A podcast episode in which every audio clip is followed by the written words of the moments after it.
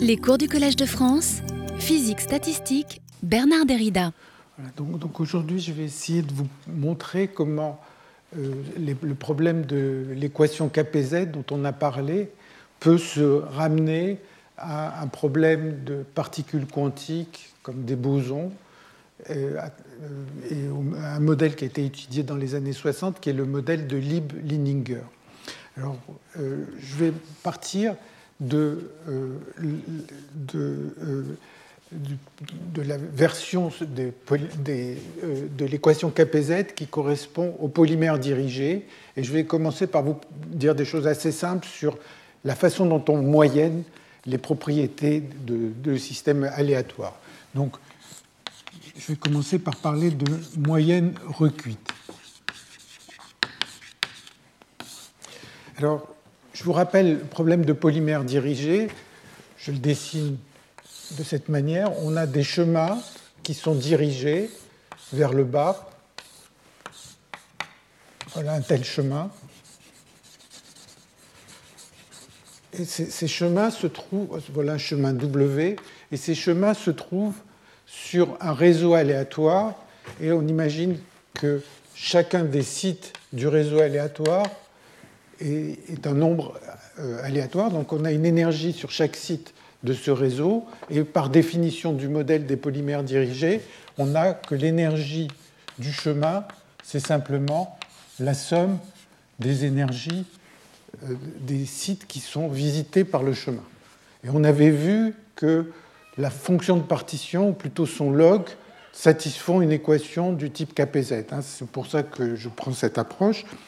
Et euh, dans ce cas-là, la quantité à laquelle on s'intéresse, c'est l'énergie libre. Et pour avoir l'énergie libre, on prend la fonction de partition, c'est-à-dire qu'on somme sur tous les chemins les poids de Boltzmann.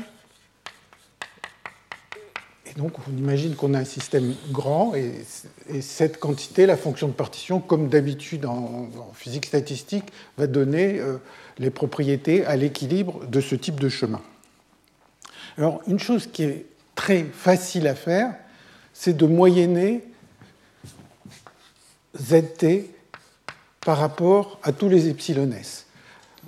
Hein, donc ZT est une quantité qui est une somme sur tous les chemins, disons les chemins de longueur T partant du sommet, et ce ZT est une fonction de tous les epsilon s dans le réseau, hein, puisque pour chaque epsilon s, j'effectue cette somme. Et donc, on peut se demander qu'est-ce qui va se passer si je moyenne sur ces epsilon s. Alors, la chose est très facile à faire. Si je moyenne sur les epsilon s, ça fait une somme de ces poids de Boltzmann.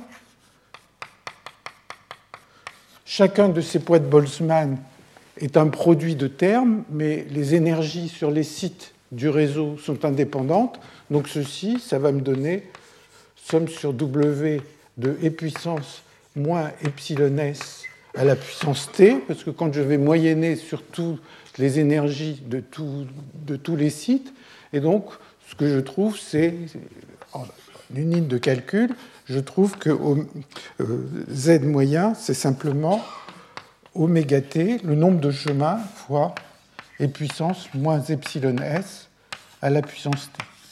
C'est un calcul facile. Euh, et on va voir ce qu'on peut en tirer. Alors pourquoi ça s'appelle la moyenne recuite? Eh bien, euh, le mot recuit provient à une origine dans le magnétisme. Vous savez quand on fabrique des alliages, on mélange différents types d'atomes métalliques et on refroidit, et les atomes métalliques se mettent un peu là où ils veulent. Et pour avoir un alliage de bonne qualité, souvent il faut que les atomes métalliques se place à des positions bien précises sur le réseau. Et donc, en fait, on réchauffe le métal pour, permettre aux, atomes de, se mouvoir, de, s'équilibrer, et on refroidit après. Donc ça veut dire que les impuretés euh, qu'il y a dans le système, on leur permet de bouger pour essayer d'améliorer les propriétés du système. Alors ici, c'est un peu pareil. Les epsilon ils sont euh, tirés au hasard, ils sont fixés, mais quand je fais la moyenne sur les epsilon ben, d'une certaine manière, je traite les énergies de, ces sites sur le même plan que la, forme du chemin. Et d'une certaine manière, ça revient à dire que les, les énergies des sites s'adaptent pour améliorer, pour rendre la fonction de partition la plus grande possible ou pour rendre ces énergies les meilleures possibles. Donc c'est comme si les impuretés avaient la possibilité de bouger. Alors peut-être vous vous souvenez que j'avais pris une petite analogie pour ces chemins en disant, supposons qu'on veuille euh, construire une route qui va d'un point haut à un point haut prime en bas, et le prix des terrains, les ypsilon ça peut très bien être vu comme les prix des terrains. Donc normalement, vous voulez construire une route, les prix des terrains sont fixés, vous essayez de trouver le meilleur chemin pour euh, faire passer votre route. Mais il y a d'autres façons. Si vous laissez les prix fluctuer, eh bien, euh, le prix de votre route, va certainement beaucoup changer, hein, parce que dès que les gens sauront que la route passe par là, les prix vont augmenter. Ou bien si vous êtes dans un, régime un peu plus euh, autoritaire, les prix le long de la route vont être diminués de façon à ce que ça coûte moins cher. Donc, si on laisse les prix tels qu'ils sont, c'est ce qu'on va appeler le désordre gelé. Si on les laisse fluctuer, c'est le désordre recuit. Et là, c'est facile de faire le calcul. Alors,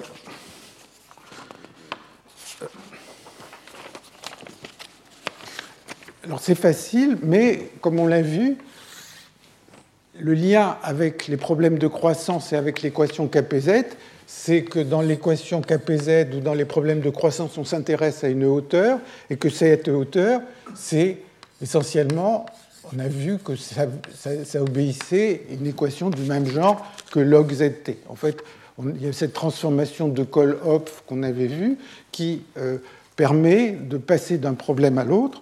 Et donc, ce qui nous intéresse, quand on s'intéresse aux problèmes de croissance, c'est plutôt à calculer la hauteur moyenne les fluctuations de la hauteur, des choses comme ça. Et donc, plus généralement, on serait intéressé à avoir la fonction génératrice des hauteurs.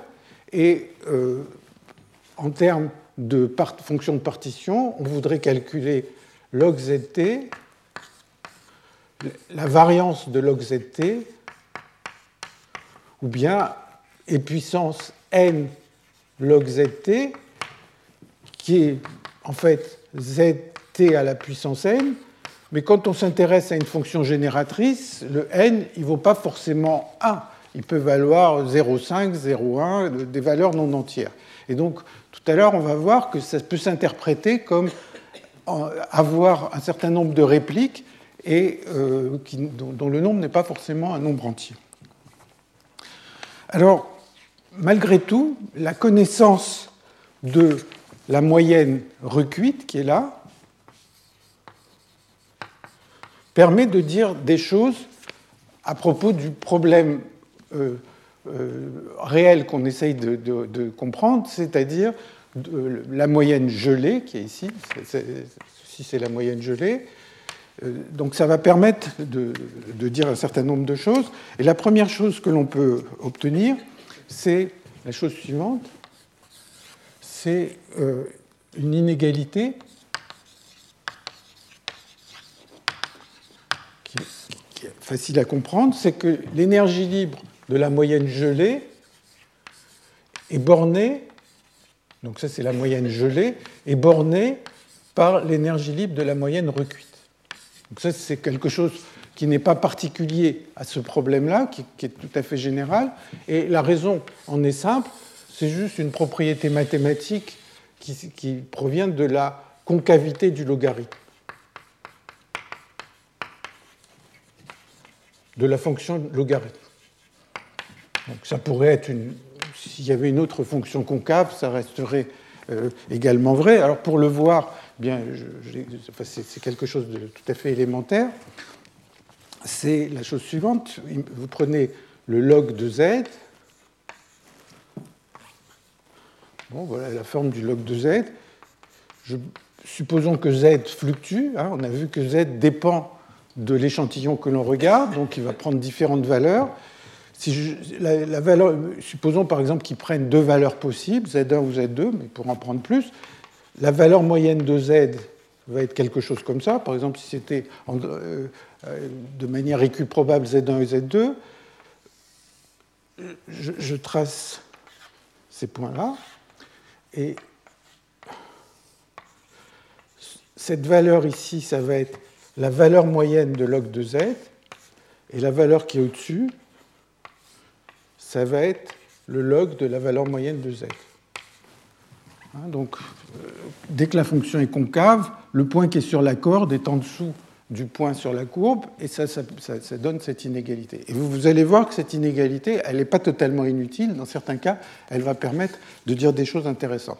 La deuxième chose, euh, qui est un aspect un petit peu mathématique, c'est de se poser la question, est-ce que toutes ces quantités-là ont une euh, limite thermodynamique? C'est-à-dire, quand t devient grand, est-ce que je vais avoir une énergie libre par unité de longueur? Et donc, le, deuxième point que je vais mentionner,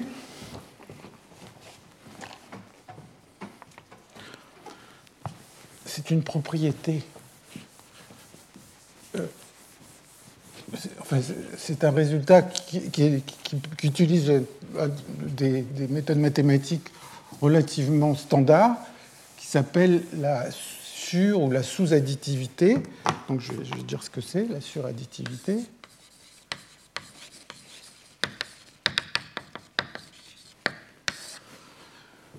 Alors, j'imagine que j'ai mon polymère qui commence du point 0, qui arrive ici en, grand A, et puis il prend toutes les formes possibles, il est dirigé, il passe dans ce milieu aléatoire, et je voudrais calculer la fonction de partition de ce grand système. J'imagine que je prends un temps que j'appelle 2t, et maintenant je vais couper ce 2t en t plus t. Donc je vais regarder le problème où,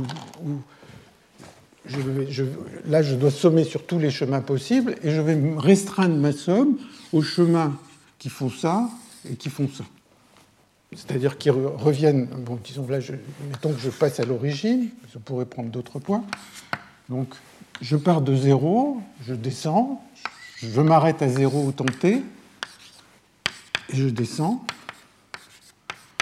manifestement, la somme sur tous les chemins à gauche est plus grande que la somme de tous les chemins à droite, puisque les chemins à droite, ils sont contraints à passer à 0. À gauche, je peux avoir tous les chemins qui décident de faire ce qu'ils veulent à l'instant t intermédiaire. Et donc, j'ai z de 2t est plus grand ou égal à zt1 fois zt2. Hein, la fonction de partition de la figure de droite, ça va être zt1, zt2. Donc j'en déduis que log de 2z que log pardon, de z de t sur 2t est plus grand ou égal à log de zt1 sur 2t plus log de zt2 sur 2t. Donc ça, ça sera vrai pour euh, n'importe quel échantillon. Et maintenant, si je moyenne sur le désordre, alors les deux échantillons qui sont là, la partie haute et la partie basse, c'est des choses complètement indépendantes. Donc euh, elles vont avoir la même moyenne.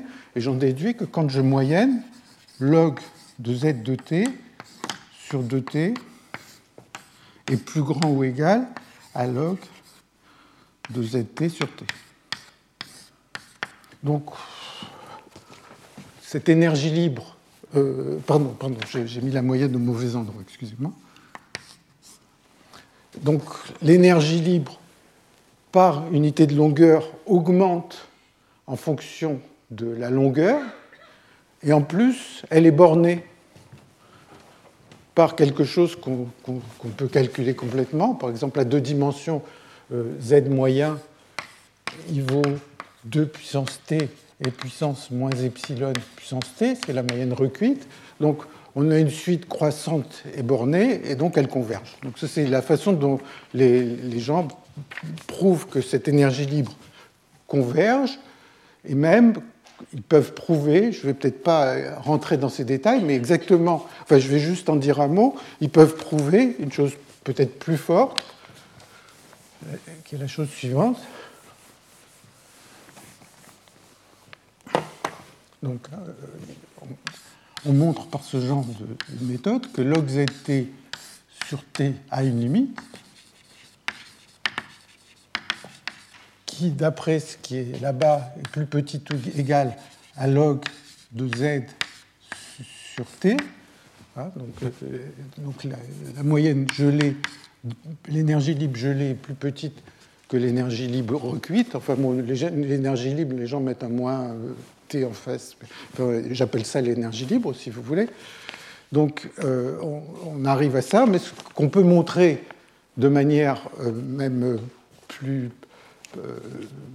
de manière plus précise, c'est que en fait, log t zt sur t, eh bien, c'est égal à valeur moyenne de log zt sur t.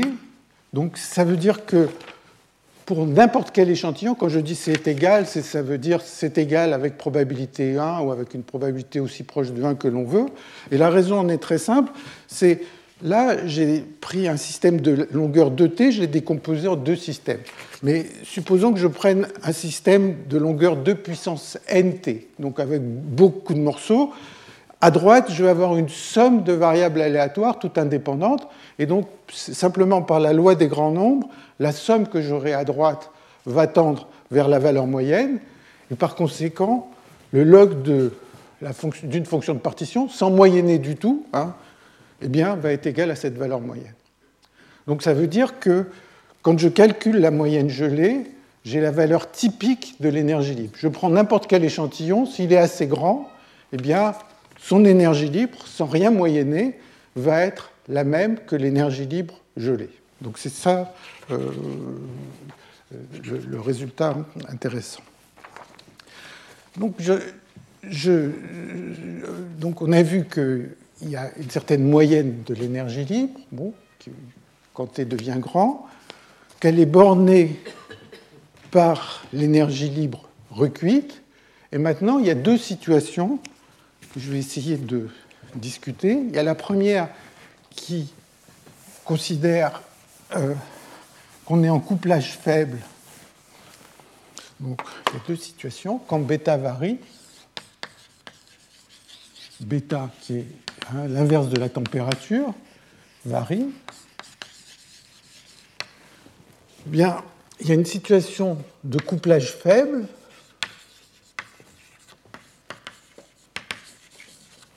Couplage faible, ça va, en fait, ça va simplement signifier que le recuit est pareil que le gelé, dans la limite t envers l'infini. Donc, d'une certaine manière, quand on est avec dans une situation de couplage faible, l'inégalité qui est ici, quand on divise par t, qu'on prend t très grand, ça devient une égalité. Donc, d'une certaine manière, on a calculé l'énergie libre gelée qu'on souhaitait calculer. Alors, quand est-ce que ça se passe? On va voir pourquoi. Ça se passe si la dimension est plus grande que 2 plus 1. Donc, j'écris d plus 1 plus grand que 2 plus 1 parce qu'on a ces chemins il y a une dimension qui est la dimension du temps qui descend, et puis il y a les dimensions transverses. Donc ça va être, il faut que d plus 1 soit plus grand que 2 plus 1 et bêta assez petit. Et sinon, on est dans une situation de couplage fort, qui est la chose la plus intéressante, bien sûr. Et ça, ça va se passer si la dimension est plus petite ou égale à 2 plus 1, ou c'est un ou qui n'est pas exclusif, hein, c'est ou bêta assez grand. Et on va voir euh, comment ça apparaît, mais euh, si vous vous souvenez, un des cours précédents, on avait regardé l'équation KPZ, on avait étudié pour bêta petit dans le problème des polymères, on avait vu que ça se réduisait à ce qu'on appelait l'équation euh, d'Edwards Wilkinson. Et quand on avait essayé de développer autour de l'équation de euh, Edwards Wilkinson, on avait vu qu'il y avait une différence en dimension. Si la dimension était plus grande que, que 2 plus 1, eh bien, les termes successifs étaient euh, réguliers, alors que quand on était en dimension plus petite, eh bien, les termes successifs devenaient de plus en plus grands quand t, quand t augmentait, et donc ça c'était un signe qu'on allait vers une situation de couplage fort.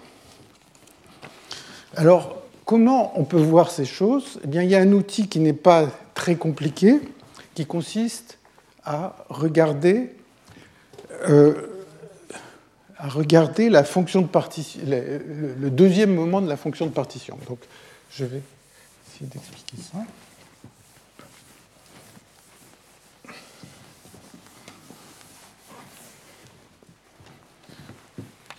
J'ai mon réseau, bon, et puis j'ai un chemin sur ce réseau, et ZT, c'est la somme sur tous les chemins de E puissance moins bêta EW.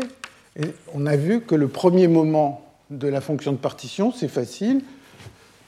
Z moyen T, c'est égal à oméga T, le nombre de chemins. Par exemple, bon, ici, ça va être D, euh, D plus 1 à la puissance t, par exemple, et puissance moins epsilon s à la puissance t. Donc si je donne la distribution des epsilon s, l'affaire est finie.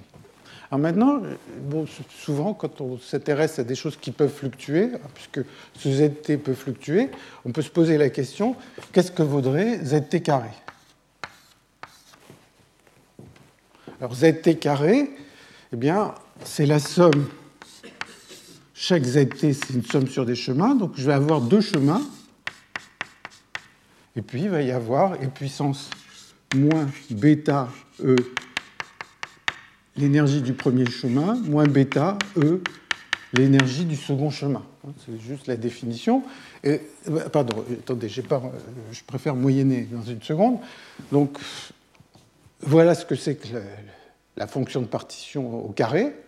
Et euh, à ce stade-là,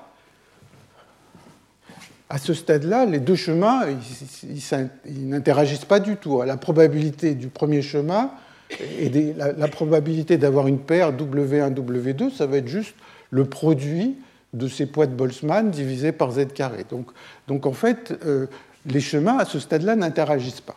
Et alors ce qui se passe, c'est que quand on moyenne sur le désordre, eh bien, on va se retrouver avec des chemins qui, qui interagissent. Et euh, le résultat va être le suivant. Je l'écris et je vais, essayer de le commenter dans une seconde. Donc maintenant, j'imagine que j'ai deux chemins, un W1, W2, euh, qui, se croisent comme ça. Et le résultat est le suivant.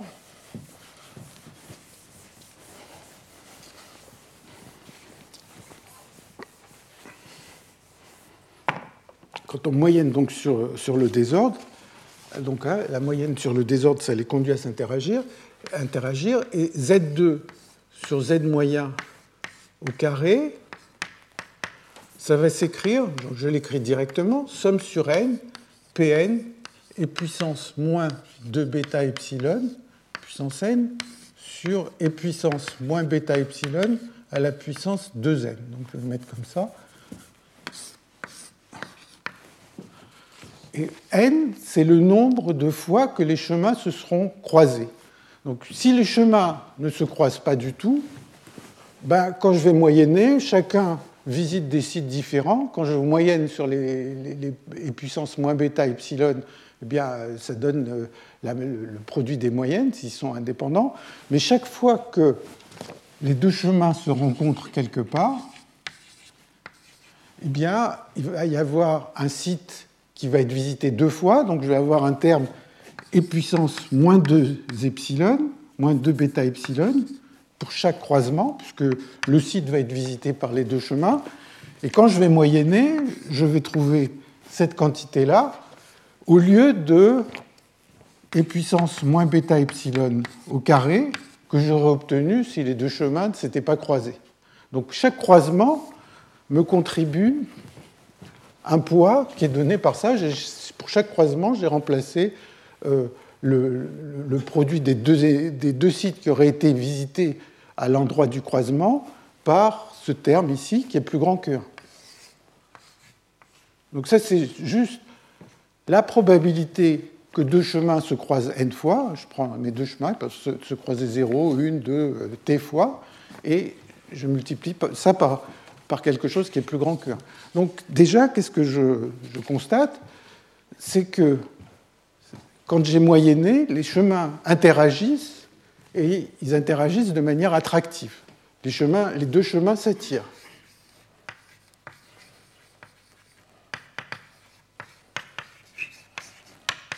C'est juste l'effet de ce Moyen Âge. Hein. avant le Moyen Âge, euh, donc euh, avant le, Moyen Âge, hein, donc c'est pas bon, les chemins n'interagissaient pas et le fait de moyenner sur le désordre crée ces interactions. Et donc ceci, je peux l'écrire hein, juste en donnant un nom à cette quantité, mu2 de bêta, et donc ceci, c'est somme sur n de Pn mu2 de bêta à la puissance n. Voilà à quoi ressemble ce deuxième moment de la fonction de partition.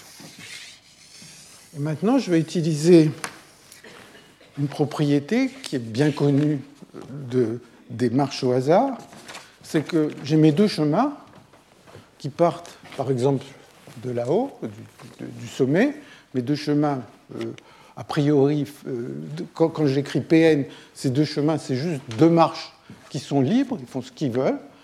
Et maintenant, quelle est la probabilité qu'ils se croisent n fois? Et ça, c'est quelque chose qui est, bien connu.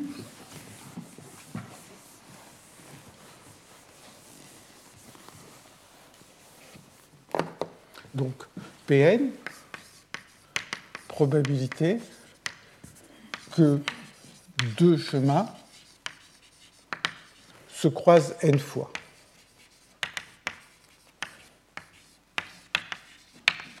Alors bon, si vous avez deux chemins qui ont tenté, il y aura des formules qui sont relativement faciles à écrire pour ces probabilités. Mais maintenant, je voudrais m'intéresser à ce qui se passe quand le temps devient très long. Et quand le temps devient très long, eh bien, il y a une situation qui correspond à d plus 1 plus grand que 2 plus 1.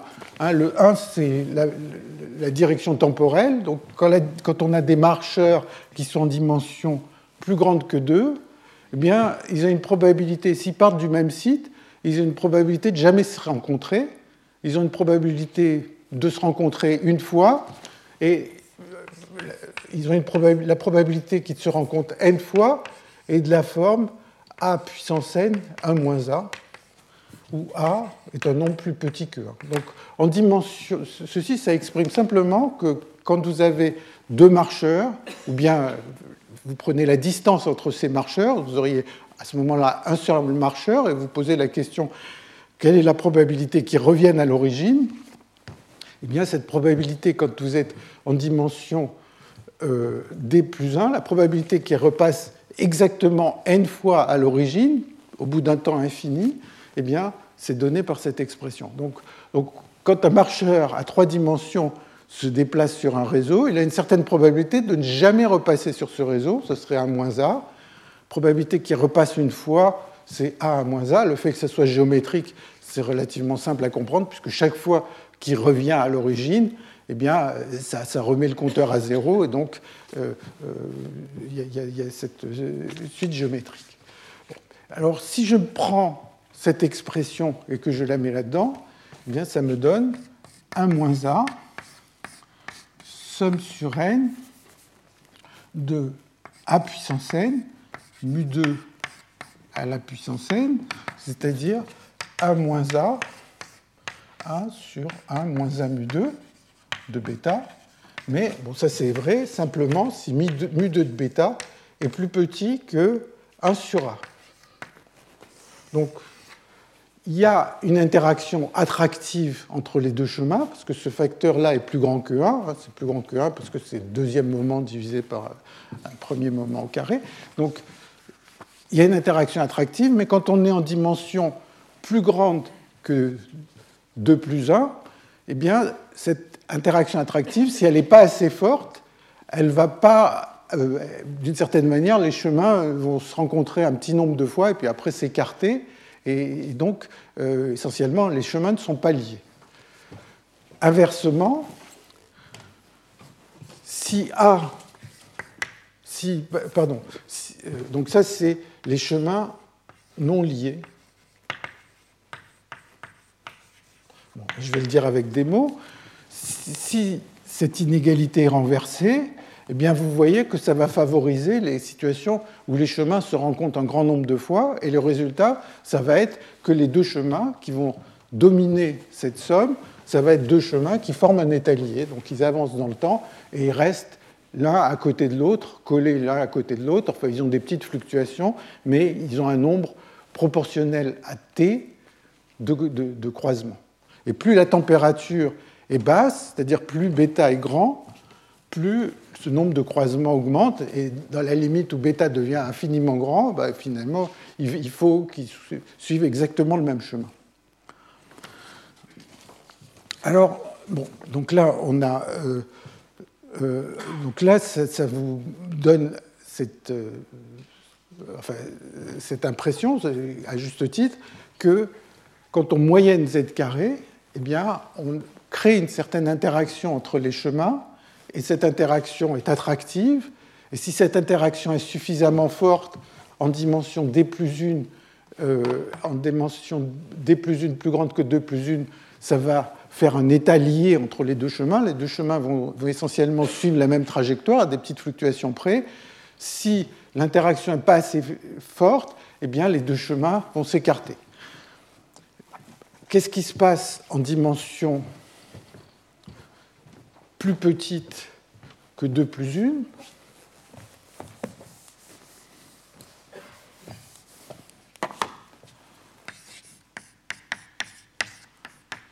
Ben, dans ce cas-là, c'est aussi un résultat bien connu. Si vous prenez deux marcheurs, euh, deux marcheurs euh, sur un réseau en dimension 2 plus 1, ils vont se rencontrer euh, en dimension plus petite ou égale, d'ailleurs je pourrais mettre plus petit ou égal, en dimension plus petite ou égale à 2, si vous prenez deux marcheurs, ils vont se rencontrer une infinité de fois, sans même être attirés l'un par l'autre. C'est juste qu'il y a cet aspect récurrent des marches aléatoires en dimension A et 2. Un marcheur aléatoire qui part de l'origine repasse un nombre infini de fois par l'origine, si j'attends assez longtemps. En dimension 2, c'est pareil. En dimension 3, comme on l'a dit, cette probabilité est finie et plus, plus petite. Euh, et, à peu près, par exemple, en dimension 3, le A, il vaut à peu près 0,5. Enfin, je, je, mettrai peut-être la valeur précise. Donc, conclusion de ce que je viens de dire, deux choses. ZT est facile à calculer. Et pour, dans la situation de couplage faible, c'est-à-dire encore une fois, si la dimension est plus grande que 2 plus 1 ou, et que bêta est plus petit que relativement petit, qu'on est à, suffisamment haute température, eh bien, Z2 sur Z moyen carré a une limite est finie, quand t tend vers l'infini. C'est-à-dire, cette somme, elle se somme, et c'est un nombre qui ne dépend pas du temps, etc., qui ne va, qui va pas croître avec le temps. Alors, qu'en conclure on a calculé Z, Z2, mais qu'en conclure pour ce qui nous intéresse, c'est-à-dire la moyenne gelée.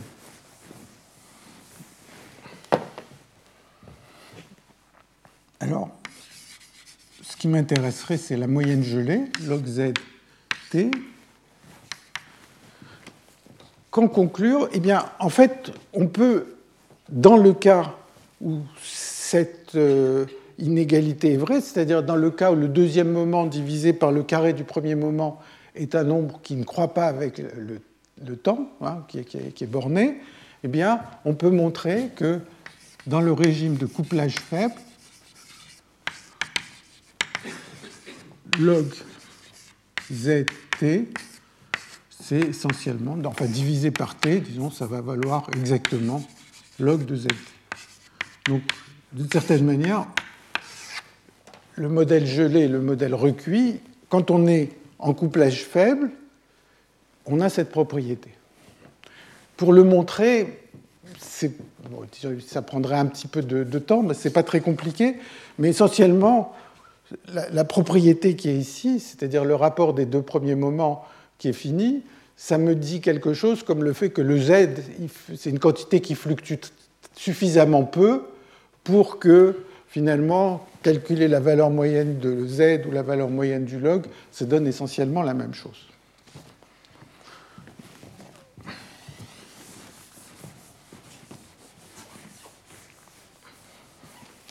Alors, quand on est, donc, quand on est euh, dans ce couplage faible, donc, il va y avoir une certaine température, mu, telle que mu2 de bêta est égal à 1 sur A. Donc ça, ça va me donner une température bêta 2, ou une température inverse bêta 2, qui est le moment où euh, la série que j'ai écrite tout à l'heure, qui était somme, somme sur n des Pn mu2 à la puissance n, c'est le moment où ça commence à diverger. Donc quand bêta est plus petit que bêta 2, on est dans ce régime de couplage faible. Donc si bêta, bêta est plus petit que bêta 2, eh bien la série converge, donc on a, euh, euh, ce, rapport des moments et on peut calculer l'énergie libre. Qu'est-ce qu'on peut dire si bêta est plus grand que bêta 2 ben, A priori, on a calculé le deuxième moment, mais a priori, on ne peut rien dire.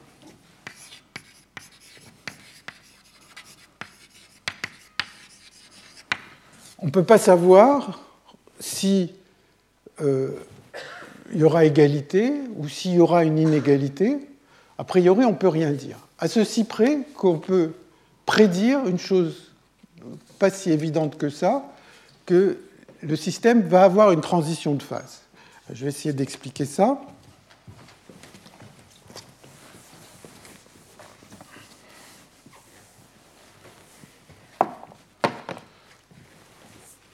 Pour bêta, bêta plus grand que bêta 2, alors il y a forcément une transition de phase.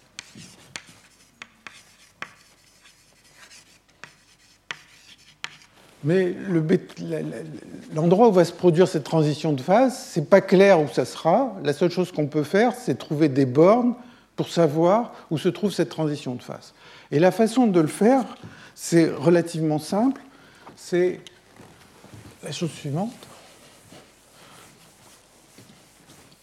Je vais prendre, je vais prendre le cas où euh, les, les, énergies epsilon s ont une distribution gaussienne, P de epsilon s égale, juste pour l'illustrer, on peut le faire dans un cas général. Si je, prends, si je fais ce choix pour la distribution des énergies, la fonction de partition recuite elle est égale à.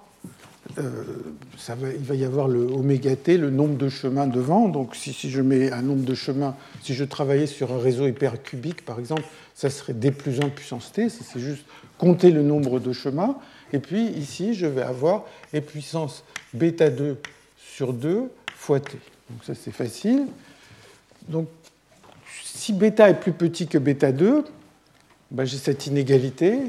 Donc, si bêta est plus petit que bêta 2, je suis dans le régime de couplage faible, eh bien, j'en déduis que log de zt sur t, hein, puisque les deux sont égaux, je mets la moyenne dedans ou dehors, ça va être log de d plus 1 plus bêta 2 sur 2. Donc le calcul, s'arrête là, j'ai une formule parfaite. Et donc la, situation est la suivante. Hein, si je trace en fonction de la température, la température c'est l'inverse de bêta, donc il y aura une température T2. Et au-dessus de cette température, je sais calculer l'énergie libre. Si je sais calculer l'énergie libre, je peux calculer toutes sortes d'autres quantités.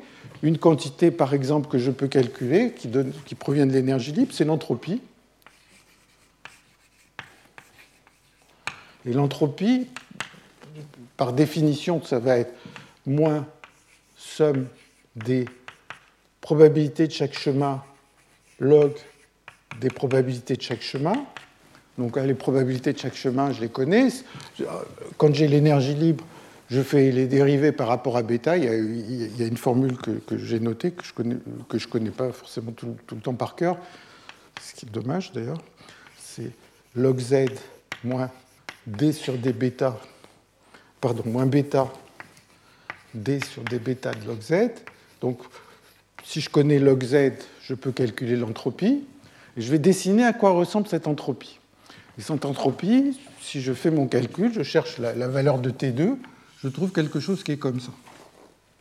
Donc, au-dessus d'une certaine température, c'est-à-dire dans le régime de couplage faible, je connais l'entropie. Mais après, je ne sais pas. Je, je, ne sais pas si cette formule va continuer à être valable en dessous ou pas.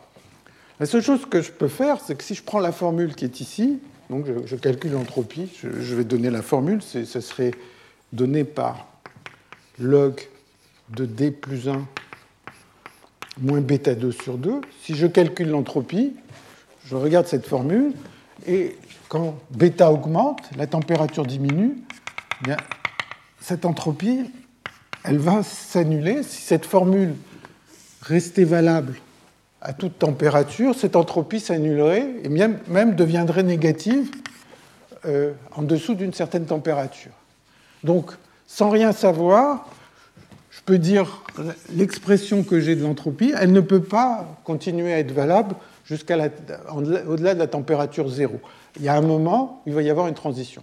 Et donc, j'en déduis qu'il il doit y avoir forcément une transition entre ces deux, euh, ces deux températures. Quand on est en très, très haute dimension, en fait, l'endroit où se produit la transition, c'est en T0 ou tout près de T0. Pourquoi l'entropie n'a pas le droit de devenir négative? Bien juste, vous prenez l'expression qui est ici, l'expression de l'entropie en termes des probabilités. Chacune de ces probabilités est plus petite ou égale à 1, donc chacun de ces logs est négatif. Donc vous avez une somme de nombres négatifs multipliée par un moins, c'est positif. Donc l'entropie est forcément positive. Et donc, comme ça, vous voyez, sans se fatiguer particulièrement, eh bien, on a pu calculer l'énergie libre cuite, se convaincre qu'elle était valable jusqu'à une certaine température et se convaincre qu'une transition de phase doit se produire. Bon. Alors ça, c'est à peu près la, première partie de ce que je voulais dire aujourd'hui. Et maintenant, je vais passer à ce qu'on appelle les répliques. Mais euh, enfin, les répliques, ça fait souvent un peu peur pour des gens qui ne sont pas dans les systèmes désordonnés. Mais en fait, ici, ça va se passer d'une manière où il n'y aura jamais des nombres de répliques qui ne sont pas des entiers. Donc ça, va être peut-être un peu plus facile que d'habitude.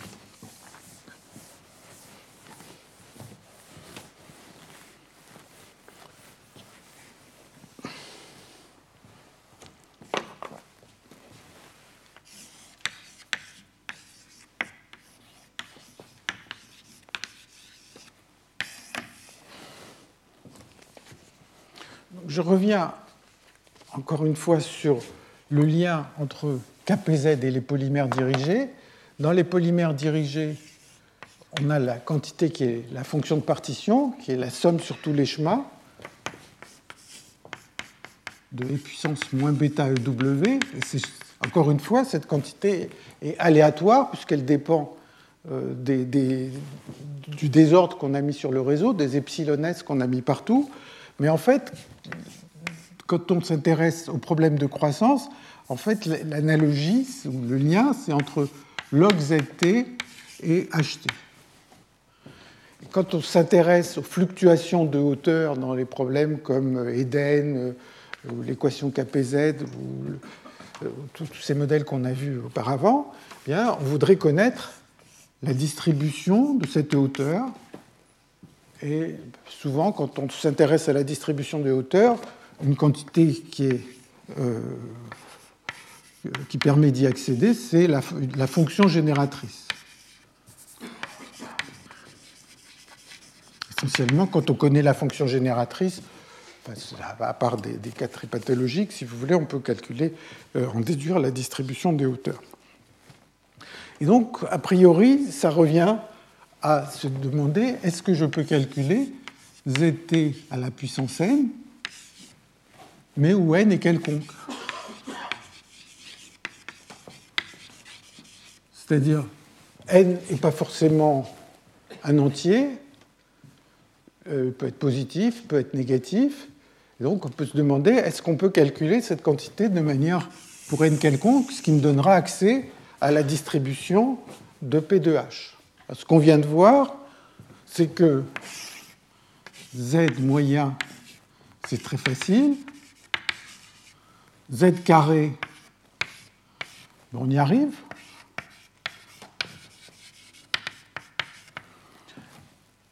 Z n entier, bien, c'est ce dont on va discuter. Alors on voit assez bien comment ça va sortir, c'est que Z2, il y avait deux chemins. Zn, si je mets n entier, avec un, entier n, ça va être n chemins qui vont se couper. Bon, c'est déjà un peu compliqué, mais il y, a, n chemins. Mais z un demi, ça voudrait dire d'avoir un demi-chemin. Donc comment je m'y prends pour répondre à, essayer de, trouver des choses quand n vaut 1,5 ou en général la distribution, ce qui est souvent intéressant, c'est le centre de la distribution, donc ça va correspondre aux situations où n est tout petit, donc n même pas un demi, n proche de 0. Qu'est-ce que ça veut dire de prendre un nombre de chemins qui ne va pas être égal à 0, qui va être proche de 0 Alors, alors, il y a une formule, en fait, qui est, beaucoup utilisée dans ce cadre, qui pose quelques problèmes, mais qui, est assez naturel, qui va déjà me dire, si j'arrive à le faire sur tous les entiers, je sais le faire pour tous les non entiers. Donc, comment calculer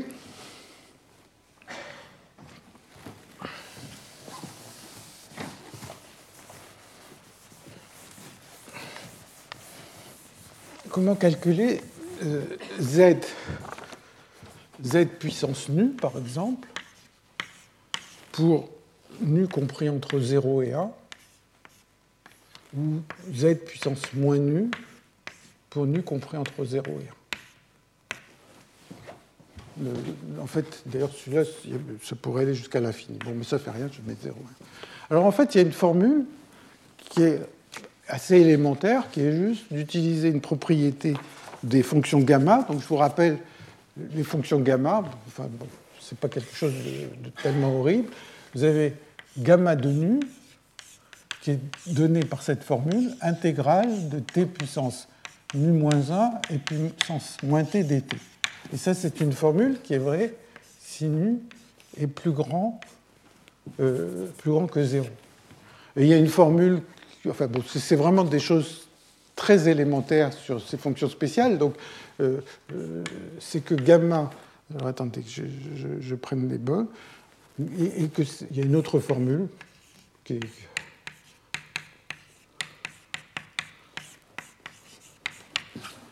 nu compris entre moins 1 et 0. Le gamma, c'est ce qui généralise les, nombres factoriels. Euh, pour les, valeurs non entières. Donc voilà deux formules. Ah, si on voulait aller à d'autres nus, on, rajouterait des petites choses ici. Et maintenant, comment je m'y prends pour calculer les moments non entiers de la fonction de partition? Eh bien, je vais écrire la chose suivante. Je vais écrire que z puissance moins nu, c'est égal à 1 gamma de nu, intégrale de 0 à l'infini, de t, nu moins 1 et puissance moins tz. Donc si vous prenez la formule qui est, est là-haut, vous, euh, vous, multipliez les deux membres par z puissance nu, et ça sort tout seul. Hein. C'est juste un, changement de variable totalement élémentaire qui permet de, trouver z puissance moins nu. ça, c'est vrai quand z est un nombre quelconque. Et donc, si je moyenne, j'obtiens une relation qui me permet de calculer. Donc ça, ça va être valable pour nu, n'importe quel nu positif, pour n'importe quel nu positif. Et vous voyez que ici, j'ai des moments non entiers, et là, j'ai une espèce de fonction génératrice, mais cette fonction génératrice, eh bien, si je développe l'exponentielle, il n'y a que des moments entiers qui sortent. Et donc ça, c'est vraiment un des outils qui a été beaucoup utilisé ces dernières années, en particulier pour retrouver la, distribution de Tracy-Widom. C'est de développer cette exponentielle, de calculer les choses pour tous les moments entiers et d'en déduire toute la distribution de, z ou de, la hauteur. De la même façon, hein, si z, si je prends nu compris entre 0 et 1,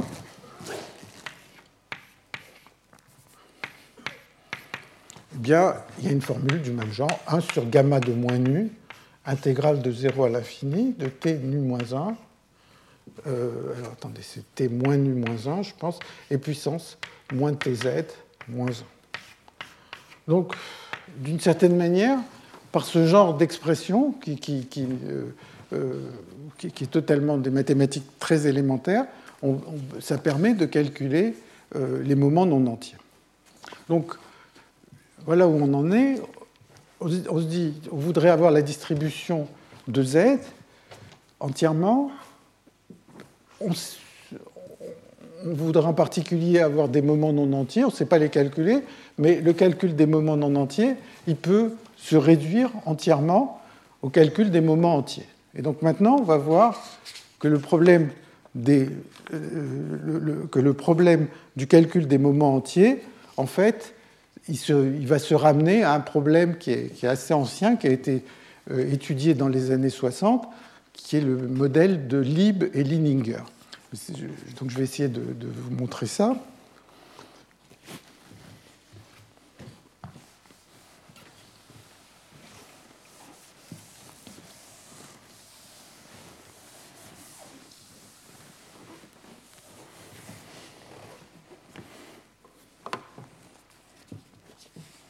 Alors, imaginons que je veuille calculer Zn.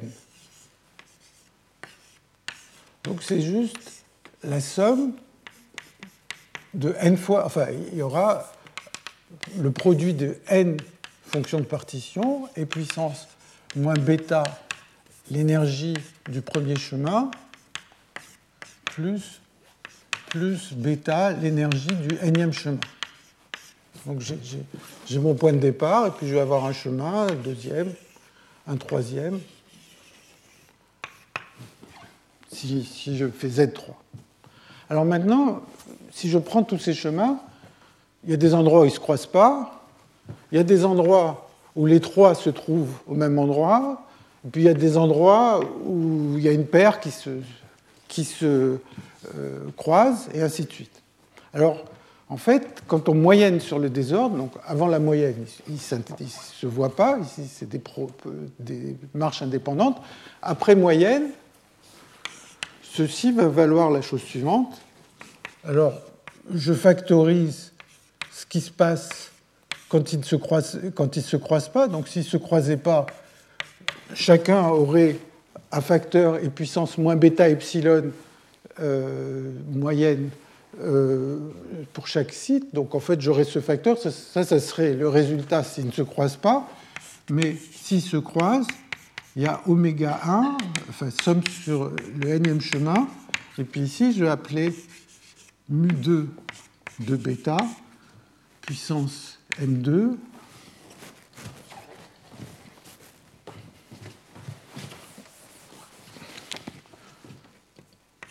mu3 de bêta puissance n3, et ainsi de suite, où mu2, on l'a déjà vu, c'est e puissance moins 2 bêta epsilon sur e puissance moins bêta epsilon au carré. Et mu3, ça va être la même chose, e puissance moins 3 bêta epsilon sur e puissance moins bêta epsilon au cube. Hein, donc, donc, et ici, les nombres, M2, M3, etc., c'est le nombre de croisements de ces n chemins. Donc je, prends mes n chemins qui partent, prenons-en trois, je prends trois chemins qui partent du sommet. Chaque fois que je les dessine, il y a un nombre de points qui sont, où il y a eu des, croisements doubles. et puis il y a eu des croisements triples, et il y aurait peut-être des croisements quadruples, et ainsi de suite. Et donc voilà la fonction de partition. Donc ce n'est pas totalement évident de, sommer sur tous ces chemins, mais c'est ça le résultat. Alors il y a une petite simplification qui se produit, qui est la chose suivante, c'est que si on prend un désordre qui est gaussien, bien finalement il suffit de compter le nombre de, croisements des chemins. Donc je ne vais pas l'expliquer de manière trop en détail parce que ça prendra un peu, un peu de calcul et ça n'a pas un intérêt plus grand que ça. Vous pouvez me croire que quand euh, on prend un désordre gaussien, eh bien, euh, finalement, les croisements triples se, décomposent en croisements doubles, c'est-à-dire chaque fois qu'il y a, euh, trois chemins qui se, qui se croisent, eh bien, c'est comme si chaque fois qu'il y a un point triple, si vous voulez, ça, ça correspond à avoir trois croisements doubles. C'est juste quand le désordre est gaussien que, finalement ces formules se simplifient un peu. Et donc, mais enfin, ça n'a rien d'essentiel, mais ça, ça, simplifie un petit peu les choses. Et donc, dans ce cas-là, zt à la puissance n divisé par e puissance moins bêta epsilon à la puissance nt, c'est je somme sur tous les chemins et puissance bêta 2, somme sur taux égal 1 à t, et somme sur i inférieur à j de delta. C'est un peu compliqué à écrire, mais ce qu'il faut en penser est très simple. Ça, c'est une façon d'écrire le nombre de croisements de paires de chemins. Hein. Ça me dit que le chemin i et le chemin j se rencontrent à l'instant taux. Donc je somme sur tous les instants, je somme sur toutes les paires de chemins, et donc ça me dit simplement le nombre de croisements de paires. Chaque fois que, que, deux chemins se rencontrent, il y a un facteur bêta qui fait que les chemins s'attirent les uns les autres.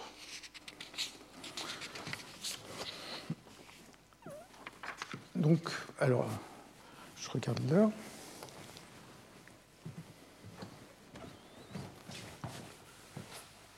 Donc si je veux calculer le moment zn, eh bien, il suffit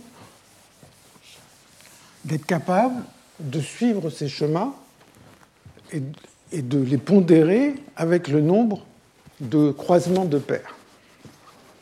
Alors, on peut mettre ce genre d'expression sous une forme qu'on a déjà vue aussi, qui est de matrice de transfert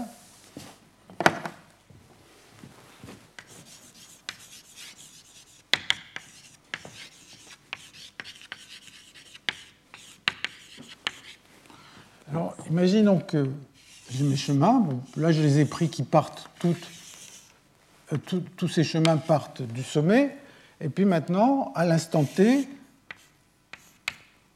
à l'instant t, le premier chemin va se trouver en x1, le deuxième en x2, le troisième en x3. Et donc, au lieu de me dire je veux juste la fonction de partition euh, puissance n sans rien dire de plus, je peux me poser la question quelle est le produit, quelle est la valeur moyenne de produit de ZT de X1, ZT de X2, ZT de Xn, d'essayer de moyenner ça. Donc ça veut dire que je veux spécifier où arrivent mes chemins. Si je veux la fonction de partition dont je parlais jusqu'à présent, il suffirait de prendre tous les xi égaux et ça me donnerait euh, euh, des chemins qui arrivent tous au même endroit.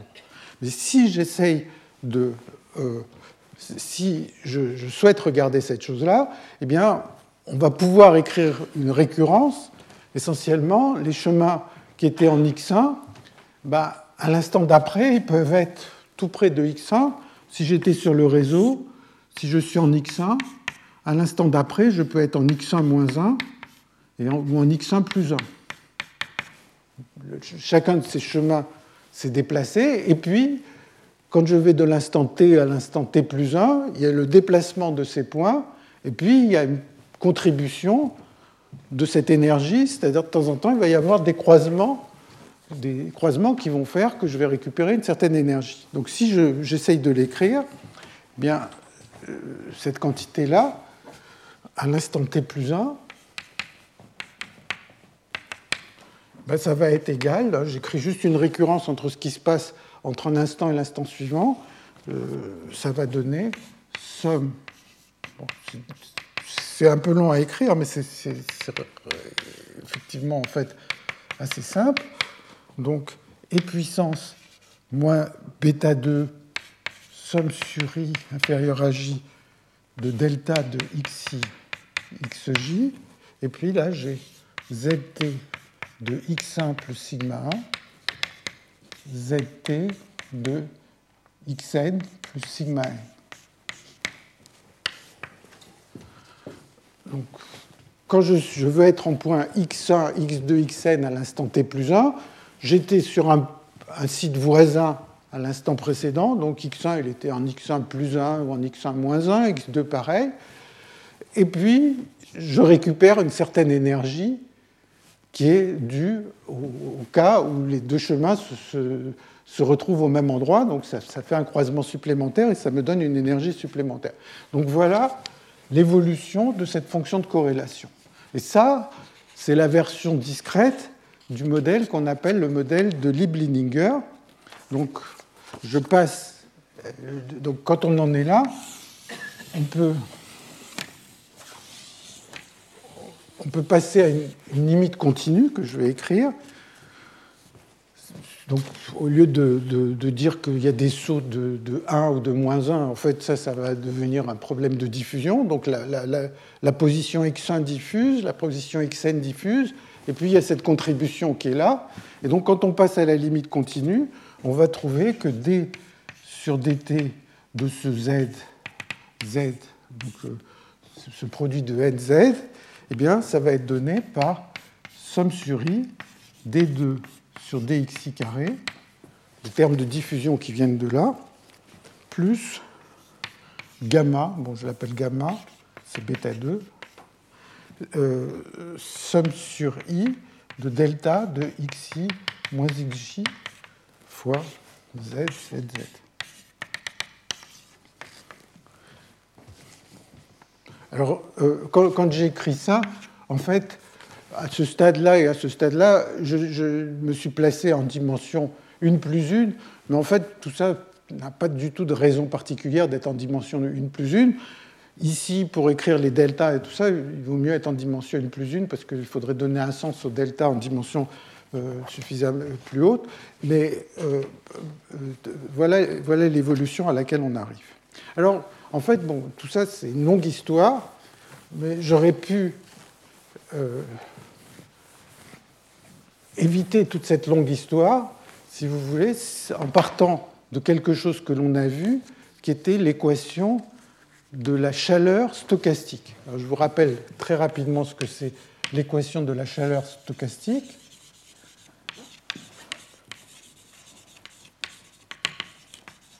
C'était d'écrire que dz sur dt égale d2z sur dx2 plus un bruit blanc gaussien fois z.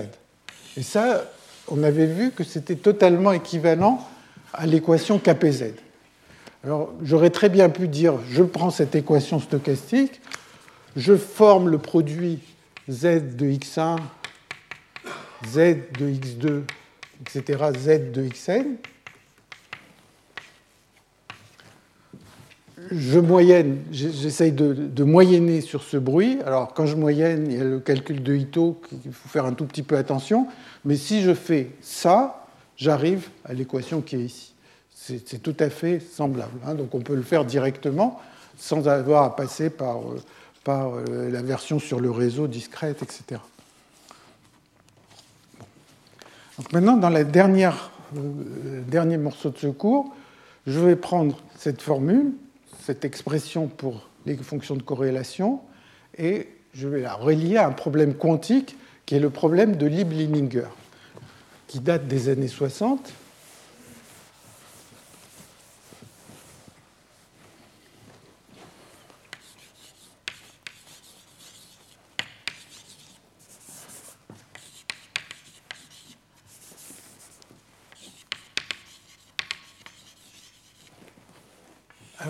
Donc on pourrait oublier tout ce qu'on a dit jusqu'à présent et se dire je m'intéresse à un problème de particules quantiques en interaction. Alors typiquement, le problème, euh, un problème de particules quantiques, mettons, je l'écris à une dimension, mais on pourrait l'écrire en toute dimension. Si j'ai des particules identiques, du point de vue quantique, j'écris leur équation de Schrödinger, ça, ça va être euh, leur énergie cinétique. Et puis, si elles interagissent, si elles ont des interactions de pair, eh bien, il va y avoir un V de xi moins xj.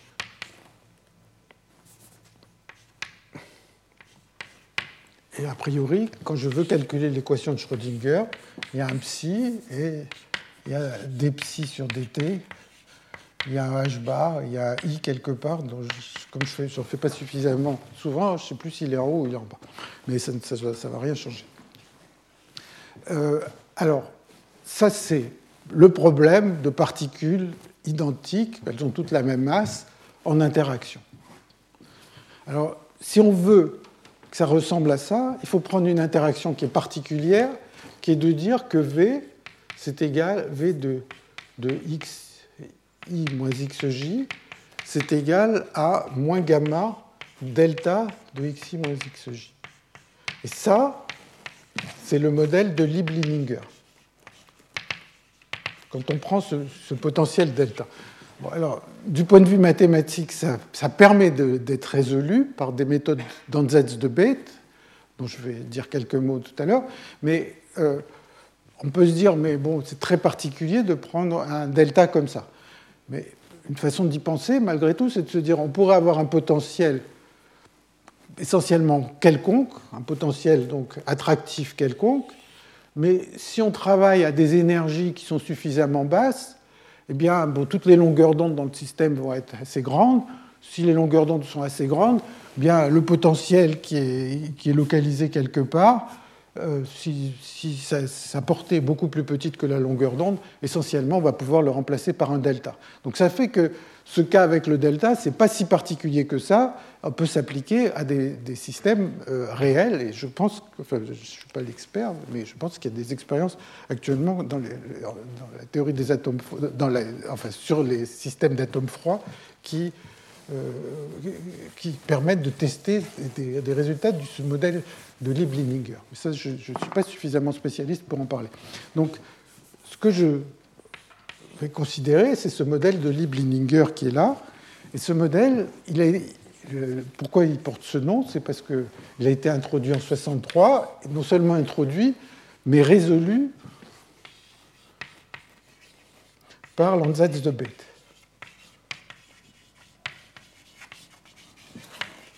dont je vais dire quelques mots tout à l'heure. Et l'Ansatz de Bethe date des années 30. Et de Bethe, il avait été introduit par Bethe à propos de modèles de magnétisme unidimensionnels qu'il est arrivé à résoudre complètement euh, à partir de à résoudre complètement. Et les mêmes méthodes peuvent être utilisées pour le modèle de Liebling-Lininger. Alors, on va, je vais essayer de, de, dire petit à petit comment voir ce modèle. D'abord, ben, si on regardait le cas avec une particule, ben, c'est un modèle facile, il n'y a aucune interaction. C'est un peu comme quand je dis c'est facile à une particule pour le modèle de Liebling-Lininger, c'est pareil que de dire c'était facile de calculer la moyenne recuite tout à l'heure. C'est deux, faces de, de la même chose. Alors, en mécanique quantique, alors, attendez, j'ai peut-être effacé tout ce qu'il y avait au tableau, hein, mais il y avait quelque chose qui était comme ça, d2 sur dxi carré, plus euh, il y avait bêta 2, enfin bon, gamma, euh, somme sur i inférieur à j, delta de xi moins xj, égale dz sur dt. Hein, tout ça agissant sur le Z, euh, enfin ce produit de Z, si vous voulez, produit de Z. donc ça, c'est ce à quoi on était arrivé pour les polymères dirigés, et ça, c'est le problème quantique correspondant. On avait vu que quand il y avait une seule réplique, une seule valeur moyenne de z, c'était facile. il n'y a, bien sûr pas d'interaction entre les différentes répliques s'il n'y en a qu'une seule. Et ici, c'est pareil. S'il n'y a qu'une seule particule, c'est facile. Et en physique quantique, en général, ce qu'on veut, c'est les premières choses qu'on essaye de voir, c'est les états propres du système. Donc, état propre à une particule,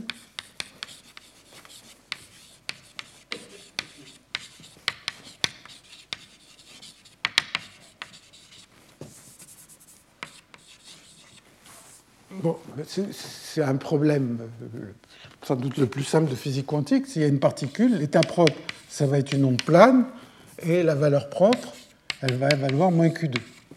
Hein? Alors, vous voyez, il y a une chose, c'est que, bon, déjà, j'ai enlevé le h bar 2 sur 2m, qui est juste un facteur qui interviendrait de, manière triviale, si vous voulez. Et la chose à remarquer, c'est quand même quand on passe d'un problème à l'autre, il y a juste ce changement de signe. C'est-à-dire, ici, on avait une interaction attractive, et là, dans le problème quantique, elle est aussi restée attractive. Bon. Alors, l'ansatz de Bethe, en fait, il commence des deux, ou même surtout à partir de trois particules. Donc, état à deux particules. Donc, imaginons que j'ai une première particule qui est en x1, une deuxième particule qui est en x2, et puis, typiquement, le problème qu'on peut regarder, c'est ces particules arrivent avec des moments différents. Celles de derrière avancent plus vite que celles de devant. Elles vont rentrer en collision. Et quand comme elles interagissent, il va se passer quelque chose lors de la collision. Il va y avoir une espèce de euh, déphasage de la fonction d'onde. Alors on peut se demander à quoi ressemble la fonction d'onde pour le système quand il y a juste deux particules. Et la fonction d'onde, eh bien, il va y avoir une valeur propre qui va valoir moins Q1 carré, moins Q2 carré. C'est juste l'énergie cinétique des deux particules. Quand elles sont loin, il n'y a, rien d'autre à l'énergie. Mais comme quand elles arrivent au même endroit, elles interagissent, eh bien, il va y avoir une, espèce de déphasage. Et donc, on peut montrer que la fonction euh, d'onde de ce système euh, est donné exactement par. Donc c'est juste à, jouer un peu avec le delta. Donc une fonction d'onde va être de la forme A12 et puissance IQ1 x1 plus IQ2 x2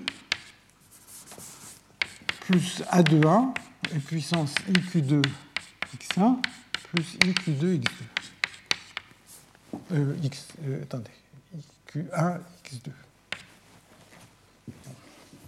Donc il y a deux, quand on essaye de résoudre l'équation, dans la région où x1 est plus petite que x2, on se rend compte qu'elle est de cette forme. À une certaine condition, ce n'est pas n'importe quoi, les deux coefficients. Il y a une relation entre ces deux coefficients qui provient du fait que on raccorde les fonctions d'onde avec ce delta. Il faut faire ça de manière un petit peu précise, mais c'est un petit calcul qui n'est pas, qui prend de quelques lignes, qui n'est pas compliqué, que j'essaierai d'expliquer peut-être plus en détail dans, les notes. Et on trouve que A21, c'est égal à Q1 moins Q2 plus I gamma sur 2 et Q1 moins Q2 moins I gamma sur 2. Donc ça, c'est les fonctions à deux états. Alors, il y a quelque chose qui est étonnant ou pas, c'est que vous avez vos deux particules qui arrivent, celle de derrière va plus vite, celle de devant va moins vite, et puis ça c'est ce qui va se passer après la collision, celle de derrière va moins vite, et celle de devant va plus vite, hein, si Q1 est plus grand que Q2. Donc en fait, ça va me donner l'état de sortie, si vous voulez.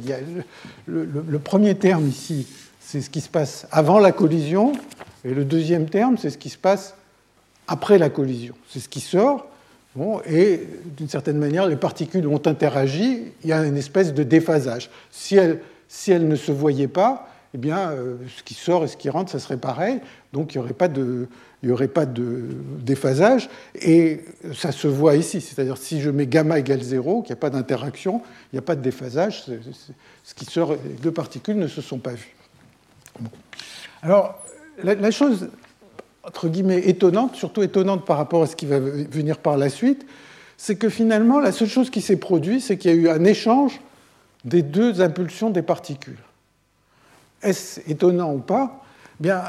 C'est un système qui est invariant par translation dans le temps et dans l'espace, et par conséquent, l'énergie est conservée. L'énergie cinétique, c'est moins Q1 carré, moins Q2 carré. L'impulsion, c'est Q1 plus Q2. Et donc, l'énergie et l'impulsion avant la collision doivent être les mêmes qu'après la collision.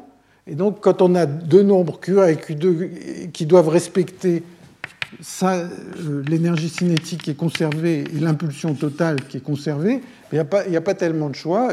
la seule façon, c'est d'échanger les impulsions. Alors, on, la raison qui fait que ces modèles de Lieb-Lininger peuvent se résoudre par l'ansatz de Bethe, c'est qu'en fait, ce que je viens de dire, ça se généralise à, à un nombre de particules quelconques, mais en ça, c'est assez étonnant. Donc si on prend trois particules qui arrivent comme ça, la première arrive avec une impulsion Q1, la deuxième Q2 et Q3. Hein, donc on va, on va, mettre des vitesses qui vont faire qu'elles vont se croiser. Euh, bon, donc la, plus grande, la première, pardon, elles sont sont x1, x2, x3. La première a une grande vitesse, la deuxième a une vitesse moyenne, la, troisième a une vitesse petite. Et maintenant, il va y avoir une espèce de collision qui, va se produire.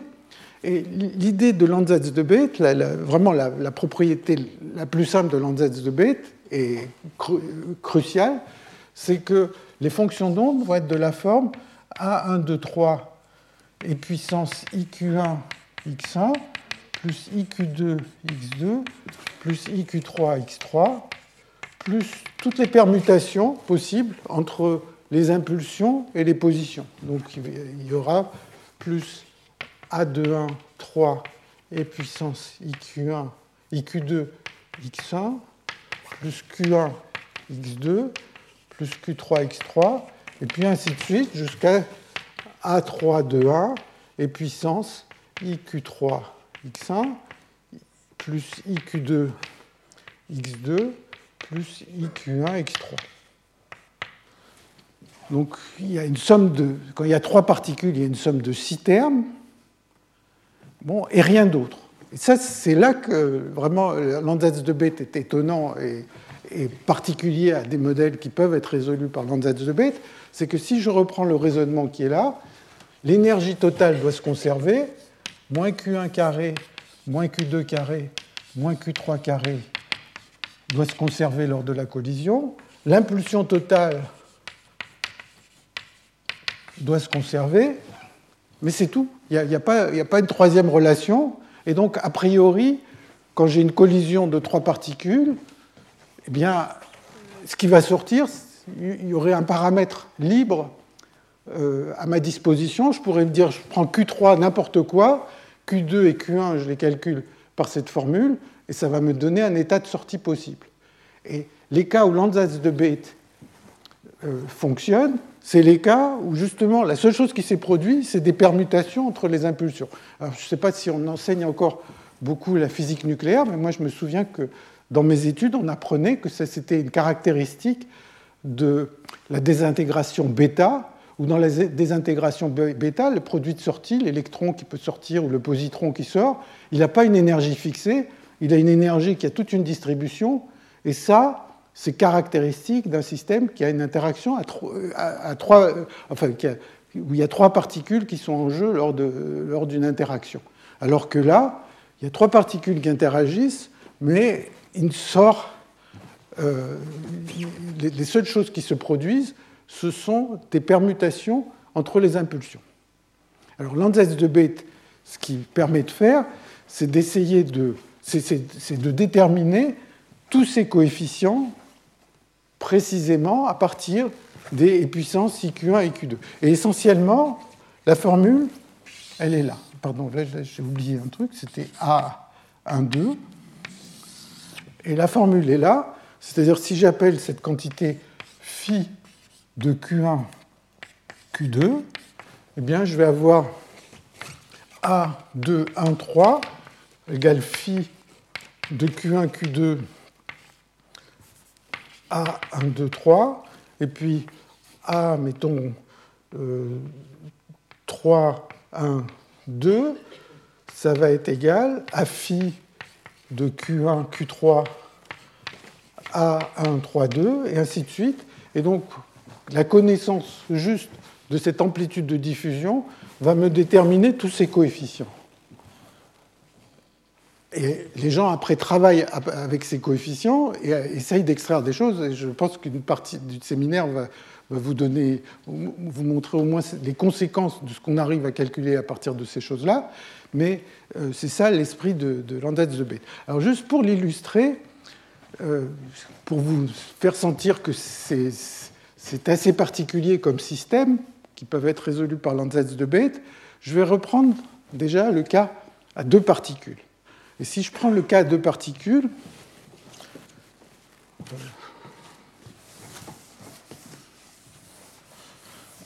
si je reprends le problème à deux particules, y a euh, euh, la, fonction d'onde. C'est crucial que je ne me trompe pas dans le signe, parce que sinon ça ne donne pas le résultat que l'on souhaite. Donc euh, la, la, fonction d'onde est de cette forme, psi est égal à 1 et puissance iq1 x1 plus iq2 x2 plus le coefficient qui est là-bas, q1 moins q2 plus i gamma sur, sur 2. J'espère que je ne me suis pas trompé avec le 2, parce que mon souvenir c'était 4, mais bon, si je l'ai marqué, c'est comme ça. Et puissance i q2 x1 plus q1 x2.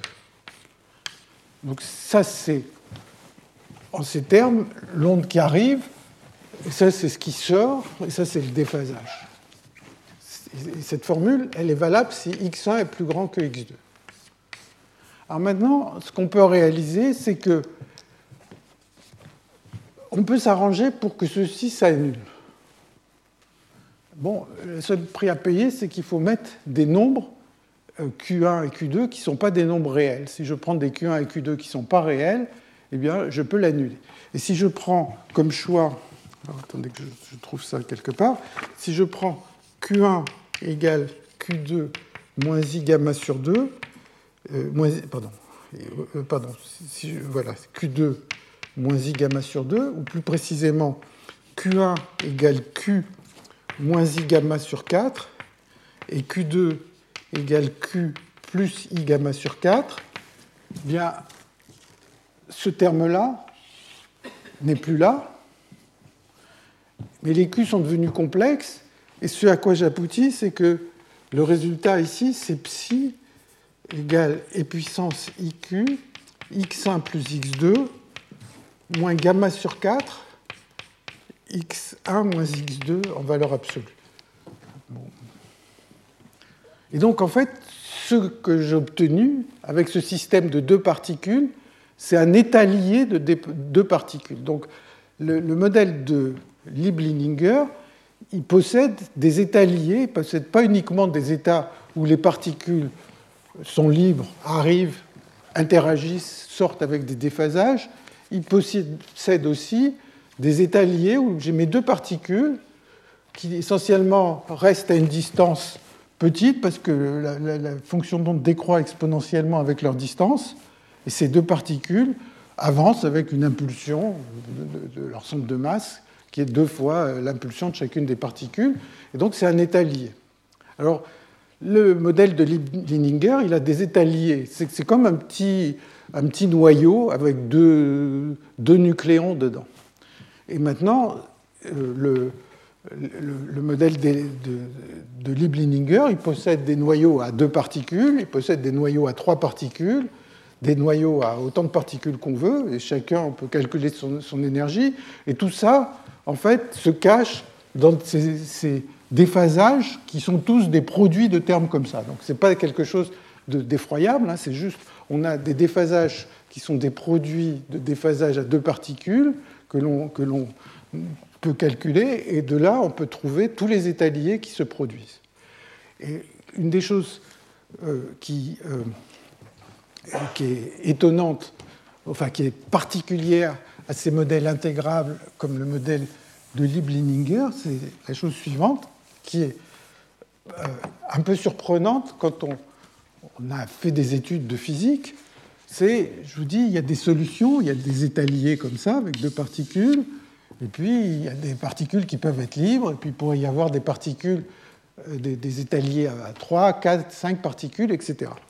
Alors, la chose qui est surprenante, c'est imaginer que je me place dans la situation suivante, où j'ai une particule qui arrive avec une certaine impulsion ici, et puis j'ai j'ai mon noyau qui avance, ce petit noyau qui avance avec une autre impulsion là, mais qui va se faire rattraper. Donc, a priori, celle-là arrive, elle va taper sur le noyau, et en physique, on s'attend à ce que si l'énergie de la particule incidente est suffisamment forte, elle va casser le noyau.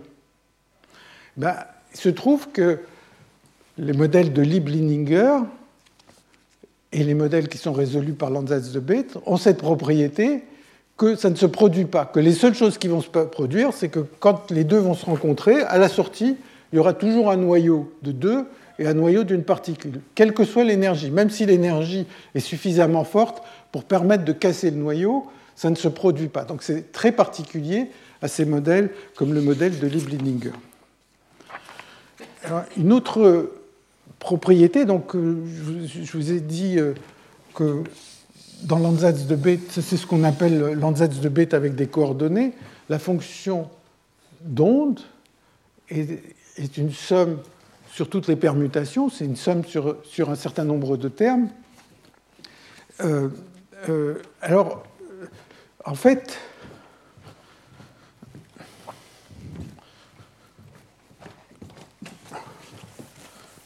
donc,